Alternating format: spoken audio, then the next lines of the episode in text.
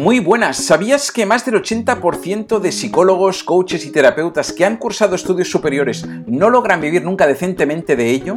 Vivimos en unos momentos en los que hay más demanda que nunca, pero también hay más oferta que nunca. Eso quiere decir que tan importante como ser el mejor profesional es saber mostrarse al mundo.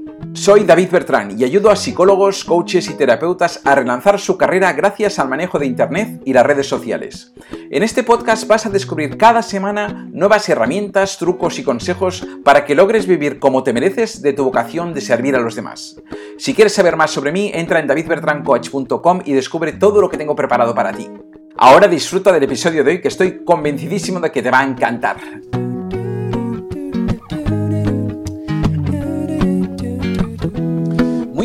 Bienvenido, bienvenida una semana más a este podcast del marketing del Dharma, donde hoy vamos a hablar de algo sumamente importante, que es todo el proceso que pasa una persona desde que no nos conoce de nada hasta que acaba no solo comprándonos nuestros productos y servicios, sino además ah, estando tan satisfecha que acaba recomendando nuestros productos y servicios a los demás. Y para que esto ocurra, existen cinco fases diferenciadas que debemos conocer y debemos saber cómo debemos tratar cada una de estas fases. Así que vamos a verlas, a identificarlas y hablar un poquito de cada una de estas fases.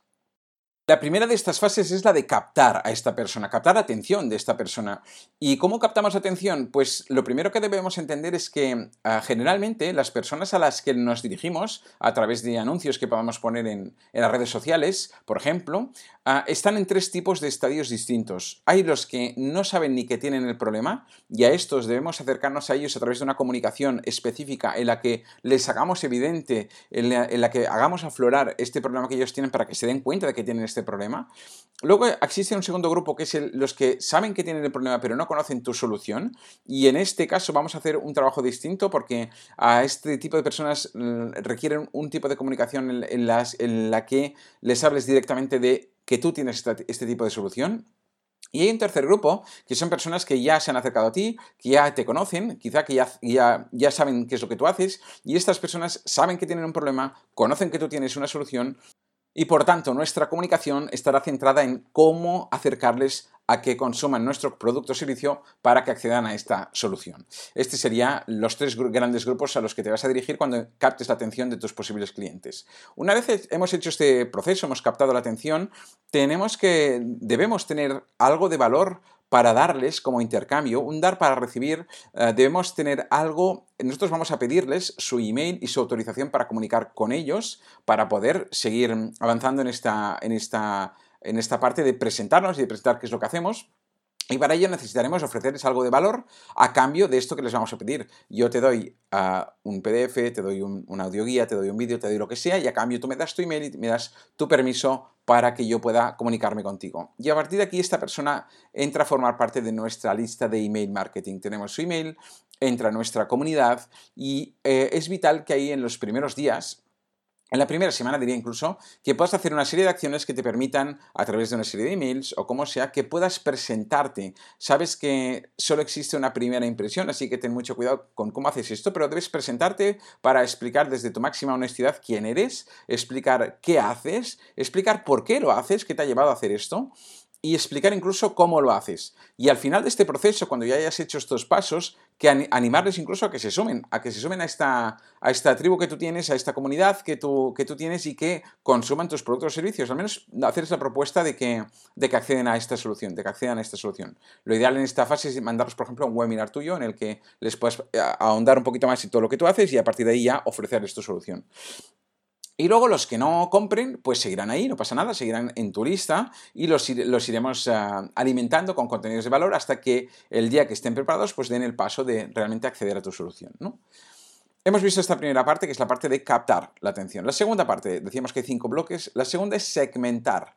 Cuando nosotros captamos a estas personas, debemos asegurarnos de que sean nuestros clientes ideales. Y dentro de que sean nuestros clientes ideales, también hay, hay diferentes clasificaciones. Nosotros tenemos personas que a lo mejor accederán a diferentes soluciones nuestras o dentro de una misma solución que están en puntos distintos, ¿no? Así que es importante en primer lugar, tener bien clasificados estas personas para saber dónde debes guardarlas, eh, eh, en qué tipo de lista tuya debes tenerlas, para que luego cuando comuniques con ellas les, propongas las soluciones, las ofertas, los productos, los servicios y los contenidos de valor que estén especializados específicamente para este tipo de persona.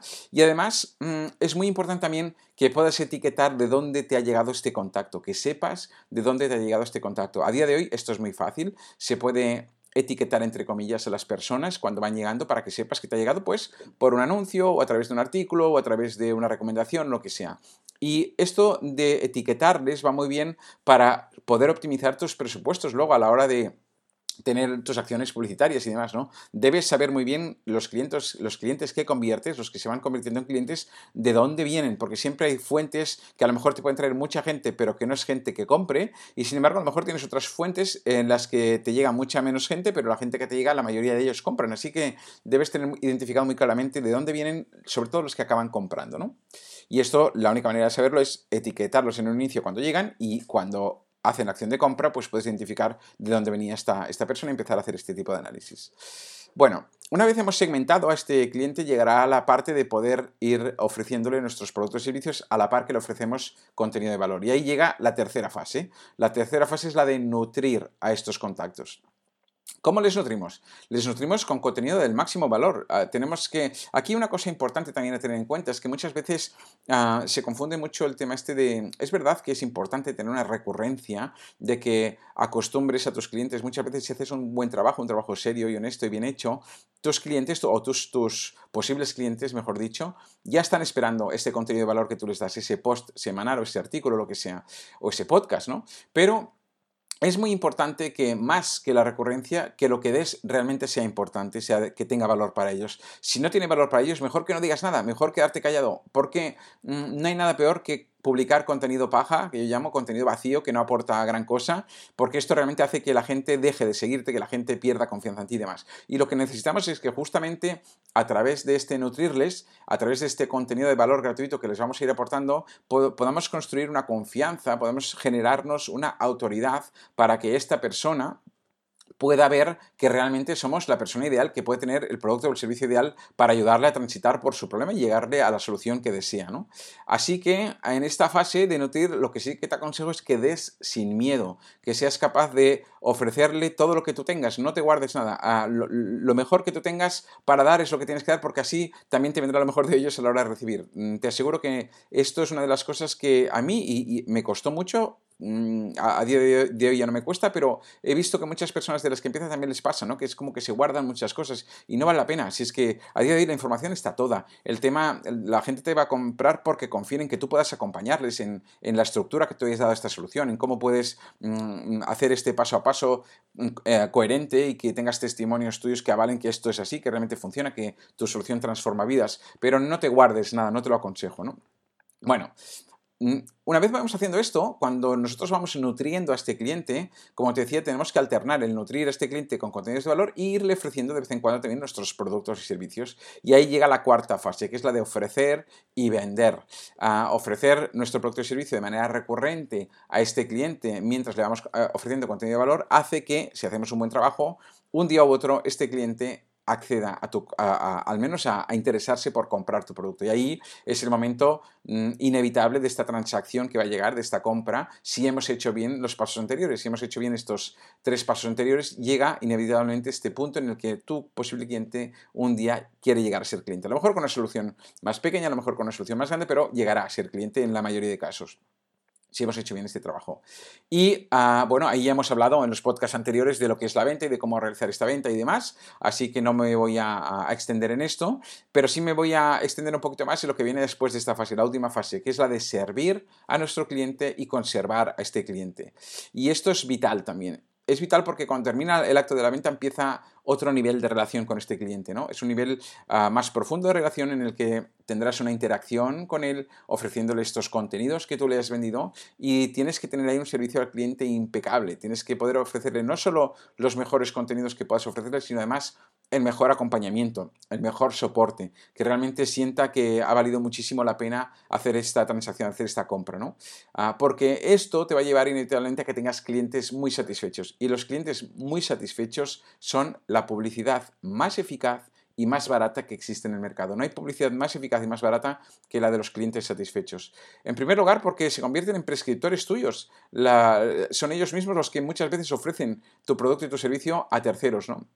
Y en segundo lugar, porque la mayoría de estos clientes van a volver a comprarte. La mayoría de los clientes que yo tengo me vuelven a comprar. Si haces un muy buen trabajo, te aseguro que la mayoría de los clientes que, hayan comprado productos tuyos te volverán a comprar. Pero para ello tienes que hacer todo esto que estamos ah, hablando y hacerlo bien, ¿no? Mm, Además de esto, lógicamente, un cliente muy satisfecho se convierte en un excelente testimonio, en un caso de éxito que tú puedes utilizar también, siempre, lógicamente, con su permiso, para poder ah, ayudar a otras personas que están a lo mejor en la fase de, pensar, de si lo hago, si no lo hago y demás, pues a que hagan el paso y a que puedas también servirles y ayudarles a ellos.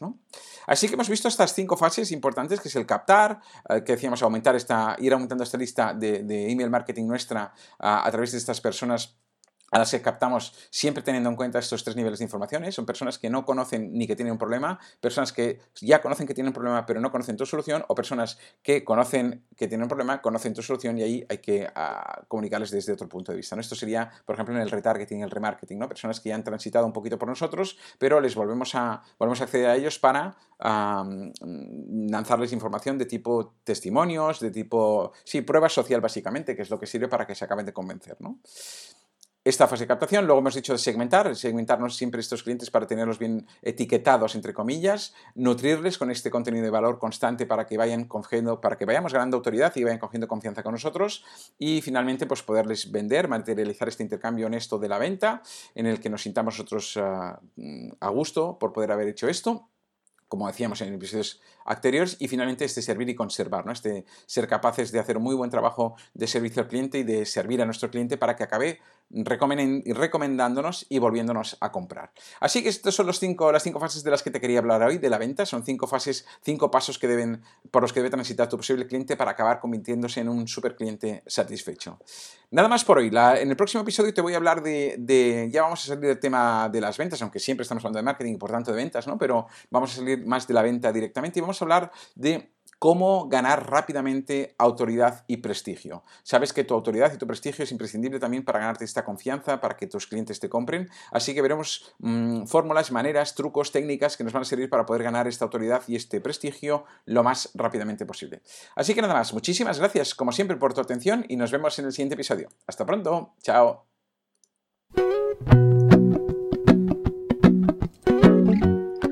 Hasta aquí este nuevo episodio de hoy. Recuerda suscribirte para recibir un nuevo episodio cada semana y compártelos con quien creas que pueda necesitarlo. Espero que te haya gustado y sobre todo que te haya servido para dar este pasito más hacia este objetivo tan legítimo que tienes de ganarte muy bien la vida con tu vocación de servir a los demás.